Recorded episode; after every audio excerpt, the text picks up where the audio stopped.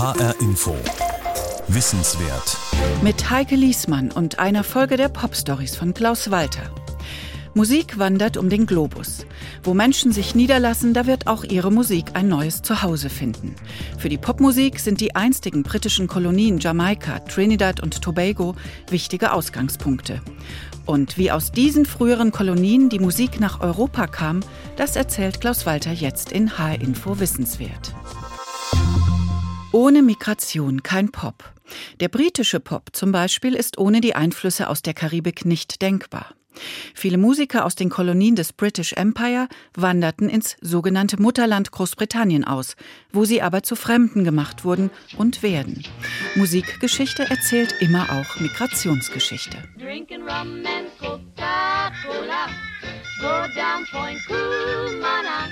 working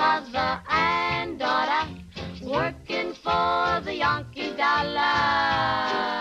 In 1945, the Andrews Sisters 1945 wurde Rum and Coca-Cola in der geklauten Version der Andrews Sisters binnen weniger Wochen ein Riesenhit. Millionen von Exemplaren wurden verkauft und es folgte ein halbes Dutzend Coverversionen von anderen Künstlern. Half a dozen cover versions by other recording artists. Sagt Michael Eldridge, der US-amerikanische Literaturprofessor ist Autor von Calypso Craze, einer Chronik des Calypso.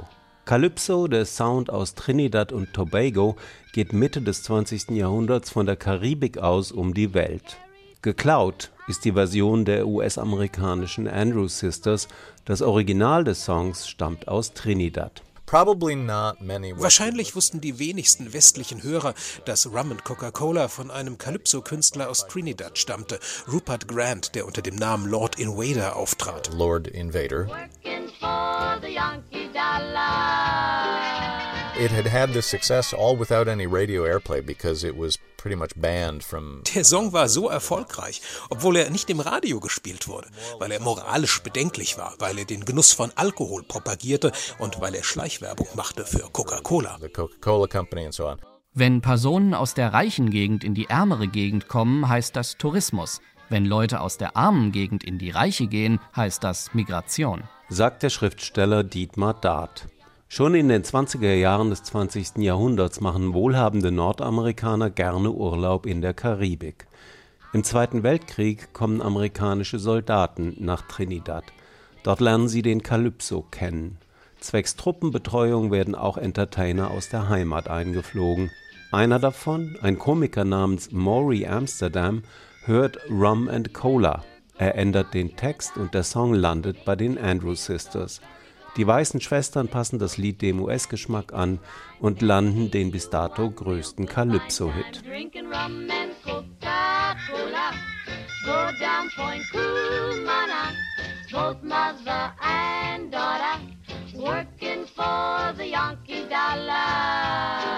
Wahrscheinlich wussten die wenigsten, was sich hinter der heiteren Fassade von Rum and Coca-Cola verbirgt.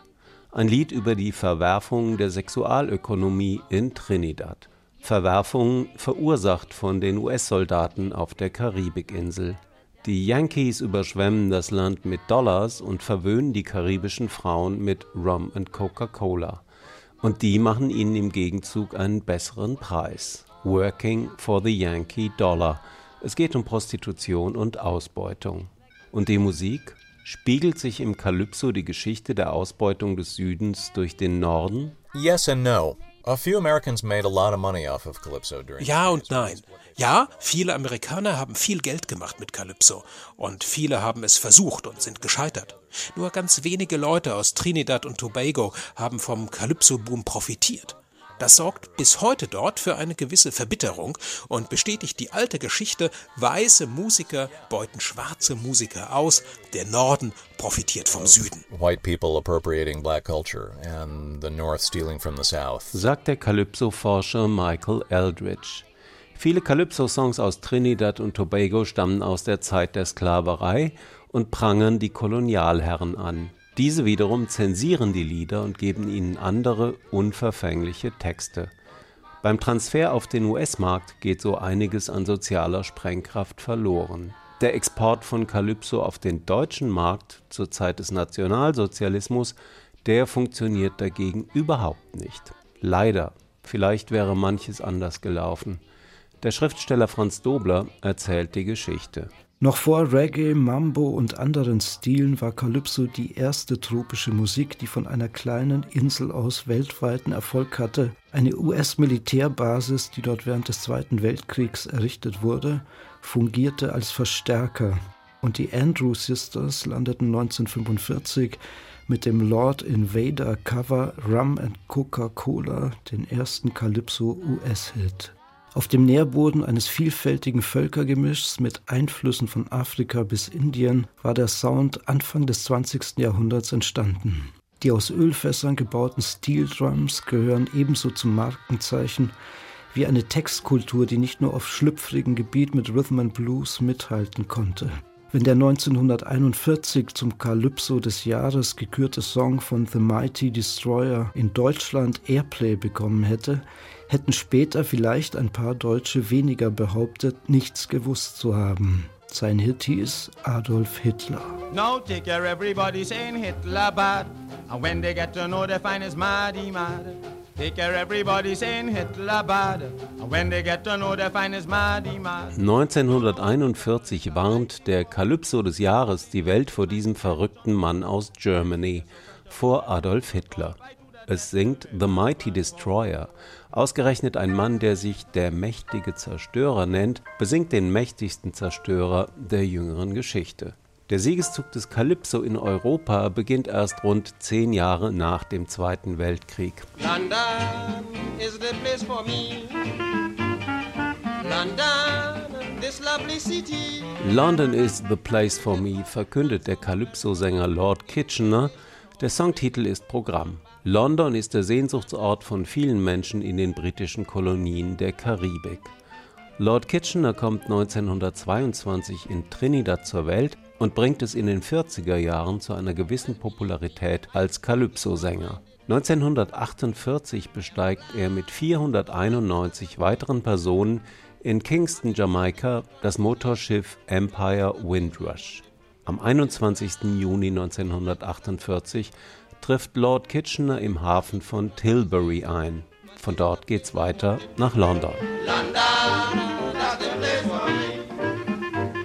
Lord Kitchener gehört zur sogenannten Generation Windrush. Nach dem Ende des Zweiten Weltkriegs bringt die Empire Windrush Menschen aus den karibischen Kolonien ins sogenannte Mutterland.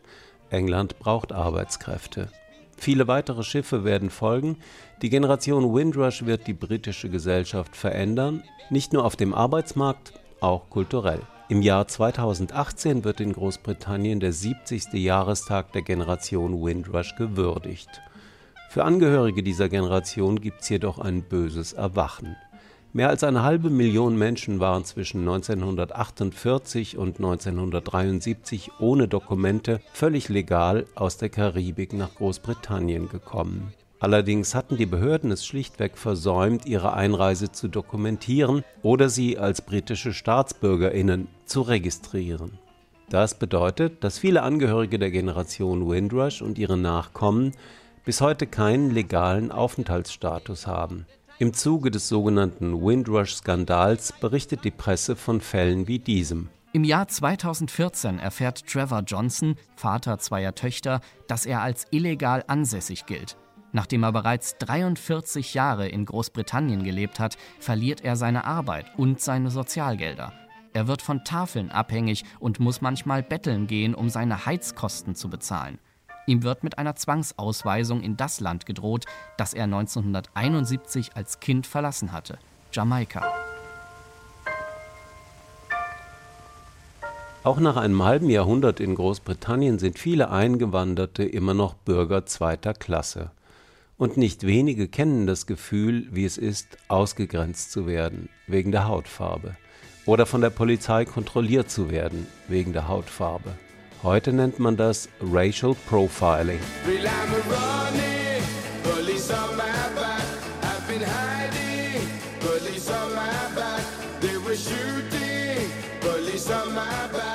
The Equals, Police on My Back, die Polizei ist mir auf den Fersen.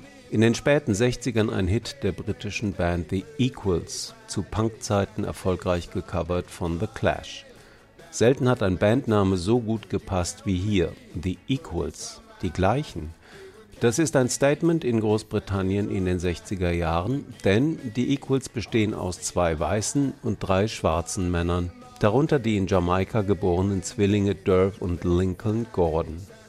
Der dritte Equal mit dunkler Haut ist Eddie Grant, ebenfalls in einer ehemaligen britischen Kolonie geboren, in Guyana. Nach dem Ende der Equals legt Eddie Grant eine erfolgreiche Solokarriere hin. Der Autor Jason Heffer beschreibt das Phänomen Equals so. Die Equals haben ständig die Codes gewechselt zwischen zwei verschiedenen Publikumsgruppen. Hier eingewanderte Root Boys und dort weiße Popfans. Sie wechselten die Codes in ein und demselben Song, manchmal innerhalb einer Zeile.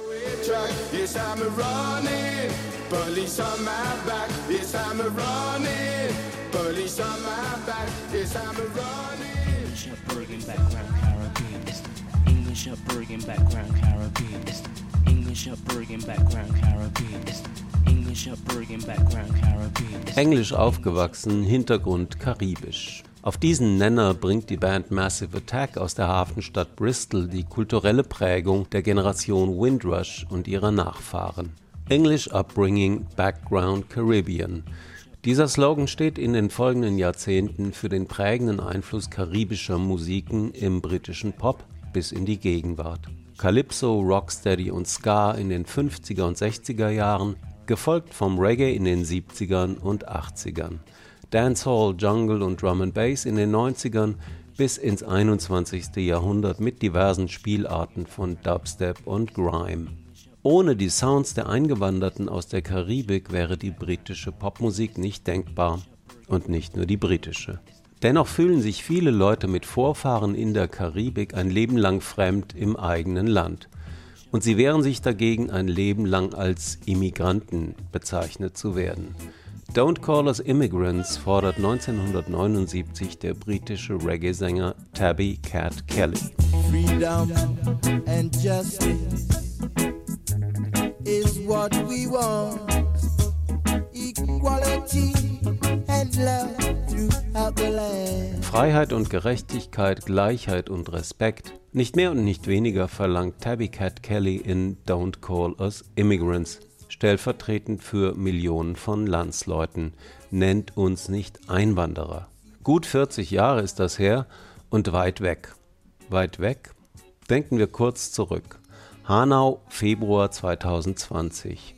Nach dem Massenmord durch einen weißen deutschen Rassisten an neun Menschen mit Migrationsgeschichte ist schnell die Rede von einer fremdenfeindlichen Tat. Wahlweise auch von einer ausländerfeindlichen. Dabei hat die Mehrzahl der Opfer einen deutschen Pass, die meisten sind in Hanau und Umgebung aufgewachsen. Das Motiv ist nicht Fremdenfeindlichkeit, das Motiv ist Rassismus. Diejenigen, die hier in Hanau ermordet wurden, waren keine Fremden. Waren keine Fremden. Es waren Mitbürgerinnen und Mitbürger. Sagt Klaus Kaminski, der Oberbürgermeister von Hanau, kurz nach dem Anschlag. Die Opfer waren keine Fremden. So steht es auch auf vielen Plakaten nach den Morden von Hanau.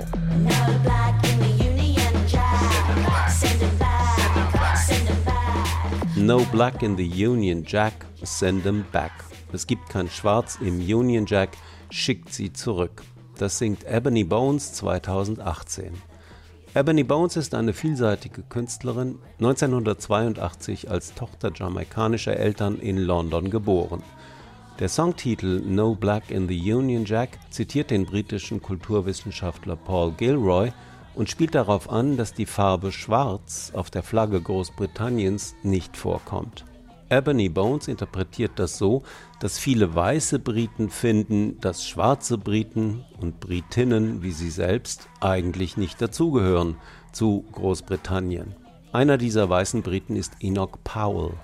Der rechtskonservative Politiker hält am 20. April 1968 eine Rede, die in die Geschichte eingeht als die Rivers of Blood Rede. Dass Paul diese Rede am Geburtstag von Adolf Hitler hält, ist natürlich reiner Zufall. Er warnt darin eindringlich vor den Einwanderern aus den ehemaligen Kolonien und malt ein Schreckensbild vom Untergang des weißen Britannien. Genau diese Rede samplet die schwarze Sängerin Ebony Bones in ihrem Song. In this country, in 15 or 20 years' time, the black man will have the whip hand over the white man. Ich sample eine berühmte Rede von dem Politiker Enoch Powell. Diese Rede war lange Zeit verboten als Hate Speech. In diesem Jahr wird die Rede 50 Jahre alt und sie reflektiert unsere Gegenwart. In ganz Europa wird über Migration gestritten. Vor dem Hintergrund der britischen Kolonialgeschichte ist es besonders absurd, dass wir Migranten ablehnen und dass wir nicht mehr Teil von Europa sein wollen. Sagt Ebony Bones 2018 und geht noch einmal auf die Rede von Enoch Powell ein. Er spricht darüber, welche Macht Menschen of Color in Großbritannien in 50 Jahren haben würden. Er vergleicht das mit der Sklaverei, nur umgekehrt. In Zukunft werden die Weißen die Sklaven der Schwarzen sein. Die gesamte Rede ist eine der abscheulichsten rassistischen Reden, die jemals in diesem Land gehalten wurden. Deswegen wurde sie verboten. Ich finde es wichtig, heute an diese Rede zu erinnern, denn viele Leute, die für den Brexit gestimmt haben, haben sich von diesem Enoch Paul inspirieren lassen. Die Rede wurde verboten und unter den Tisch gekehrt aber die Emotionen, mit denen er da spielt, die kommen heute wieder hoch, auf eine sehr negative Art. No Black in the Union Jack zitiert wie gesagt ein Buch des britischen Autors Paul Gilroy, There Ain't No Black in the Union Jack.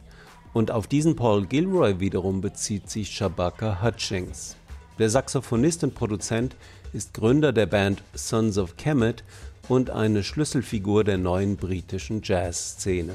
Shabaka Hutchings ist 1984 als Sohn schwarzer Eltern in London geboren und hat große Teile seiner Jugend auf Barbados verbracht. Er sagt, als diasporische Person ist meine Kultur aus Afrika in die Karibik gewandert und von dort nach Großbritannien.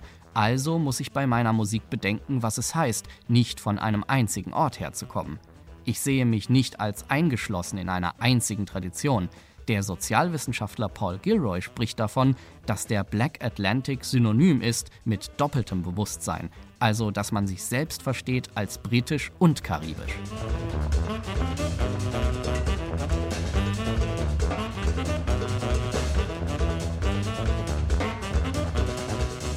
My Queen is Harriet Tubman, so heißt dieser Song von Sons of Kemet der Afro-Jazz-Band aus London um den Saxophonisten Shabaka Hutchings. Oder kommen die Sons of Kemet nicht vielleicht doch aus Ägypten? Kemet jedenfalls ist der altägyptische Name für Ägypten und bedeutet schwarzes Land. Gemeint ist das fruchtbare Ackerland im Nildelta. Der Song stammt aus dem 2018er Album der Sons of Kemet Your Queen is a Reptile. Das gesamte Album dreht sich um schwarze Königinnen.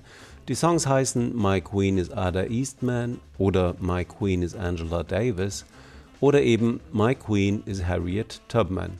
Harriet Tubman war eine schwarze Sklavin in den USA im 19. Jahrhundert. Nach ihrer erfolgreichen Flucht schließt sie sich der Hilfsorganisation Underground Railroad an und hilft entlaufenen Sklaven, sicher in den Norden zu kommen. Inzwischen wurde Harriet Tubmans Leben auch in Hollywood verfilmt. Die Sons of Kemet betreiben also kreatives Name-Dropping. Sie bezeichnen vergessene Frauen der afroamerikanischen Geschichte als Königinnen. Wir werfen die Suchmaschinen an und erfahren etwas aus der unterdrückten, der ausradierten Geschichte des Black America von einem Briten mit Vorfahren aus der Karibik. Aber das britische Empire war ja nicht auf die karibischen Inseln beschränkt.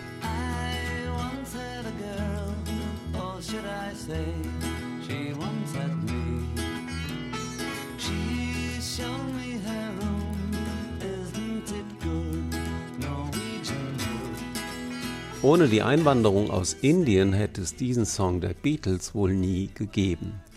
1965 Norwegian Wood. Zum ersten Mal ist eine indische Sita auf einem Beatles-Song zu hören, gespielt von George Harrison. Über die Frage, wie George Harrison zur Sita gekommen ist, streiten sich Beatles-Forscher bis heute. Eine Version erzählt der Schriftsteller Jochen Schimmang in dem Buch Die Beatles und ich 1995. Bekanntlich haben Inder gewisse Schwierigkeiten mit der englischen Artikulation.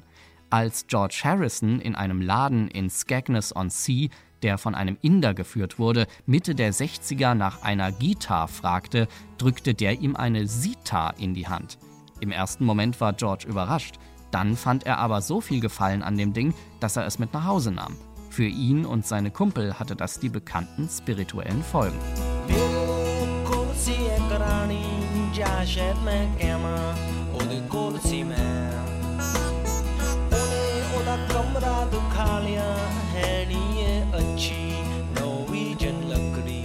Norwegian Wood, die britische Band Corner Shop 1997 mit ihrer Version des Beatles-Songs mit der markanten Sitar.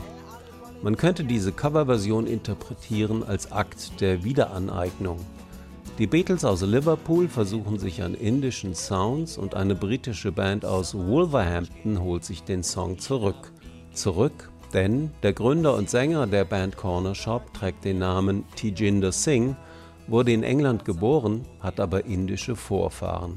In einem Interview mit dem Guardian im März 2020 erinnert sich Tijinder Singh an seine Kindheit. Mein Vater sagte, die werden dich hier nicht immer haben wollen. Das hat gesessen.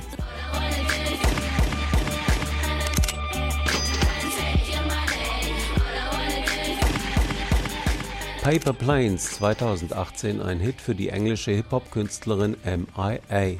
Im Text attackiert MIA auf sarkastische Weise die restriktive Einwanderungspolitik der USA gegenüber Personen aus der sogenannten Dritten Welt. MIA weiß, wovon sie spricht. Sie hatte selbst Probleme, ein Visum für die USA zu bekommen. MIA kommt 1975 als Matangi Maya Arul Pragasam in London zur Welt. Ihre Eltern stammen aus Sri Lanka, bis 1948 britische Kolonie. Mayas Vater engagiert sich im Kampf der tamilischen Separatisten um Unabhängigkeit. Als MIA zum Popstar wird, unterstützt sie den Kampf der Tamilen, was ihr prompt den Vorwurf einbringt, auf der Seite von Terroristen zu stehen. In ihrer britischen Heimat wird sie in den Medien immer wieder kritisiert für ihre politischen Äußerungen. Auch MIA ist eine Fremde im eigenen Land. 2017 wird sie gegen alle Anfeindungen für den NME Award nominiert, also den Preis des britischen New Musical Express als beste Künstlerin. And the winner is MIA. MIAs Antwort sagt einiges über das angespannte Verhältnis der Künstlerin zu ihrem, nun ja, Heimatland. Diesen Preis hätte sie schon vor einer verdammt langen Zeit verdient gehabt, sagt MIA, mäßig begeistert. Drei Jahre später, Januar 2020, erhält die Tochter tamilischer Rebellen einen etwas anderen Preis im Buckingham Palace. Prinz William verleiht MIA den Orden Most Excellent Order of the British Empire. Die Dankesrede von MIA ist auch ein Dokument der noch lange nicht überwundenen Verwerfungen zwischen dem British Empire und seinen Bürgerinnen mit einem Vorleben in den ehemaligen Kolonien. Diese Medaille bedeutet mir sehr viel, auf vielfältige Weise. Meine Mutter war eine Geflüchtete aus der Arbeiterklasse, die in den 80er Jahren in England Asyl bekam. Meine Cousine und meine Mutter sind die beiden einzigen Frauen, die die Handstickereien für diese Medaillen herstellen, für den Buckingham Palace. Sie tun das seit 30 Jahren. Heute nehme ich diese Ehre für meine Mutter entgegen, die für einen minimalen Lohn gearbeitet hat, um uns ein besseres Leben zu ermöglichen. Es ist großartig, dass meine Leistungen als Immigrantin aus der Arbeiterklasse anerkannt werden. Die Freiheit, meine Wahrheit durch die Musik mitzuteilen, hat mir ermöglicht, für diejenigen zu sprechen, die solche Privilegien nicht haben. Ich werde weiterhin für diejenigen kämpfen, die von anderen zum Schweigen gebracht oder verfolgt werden. Der Kolonialismus ist Geschichte, die Konflikte bleiben. Und weiterhin gilt, ohne Migration kein Pop.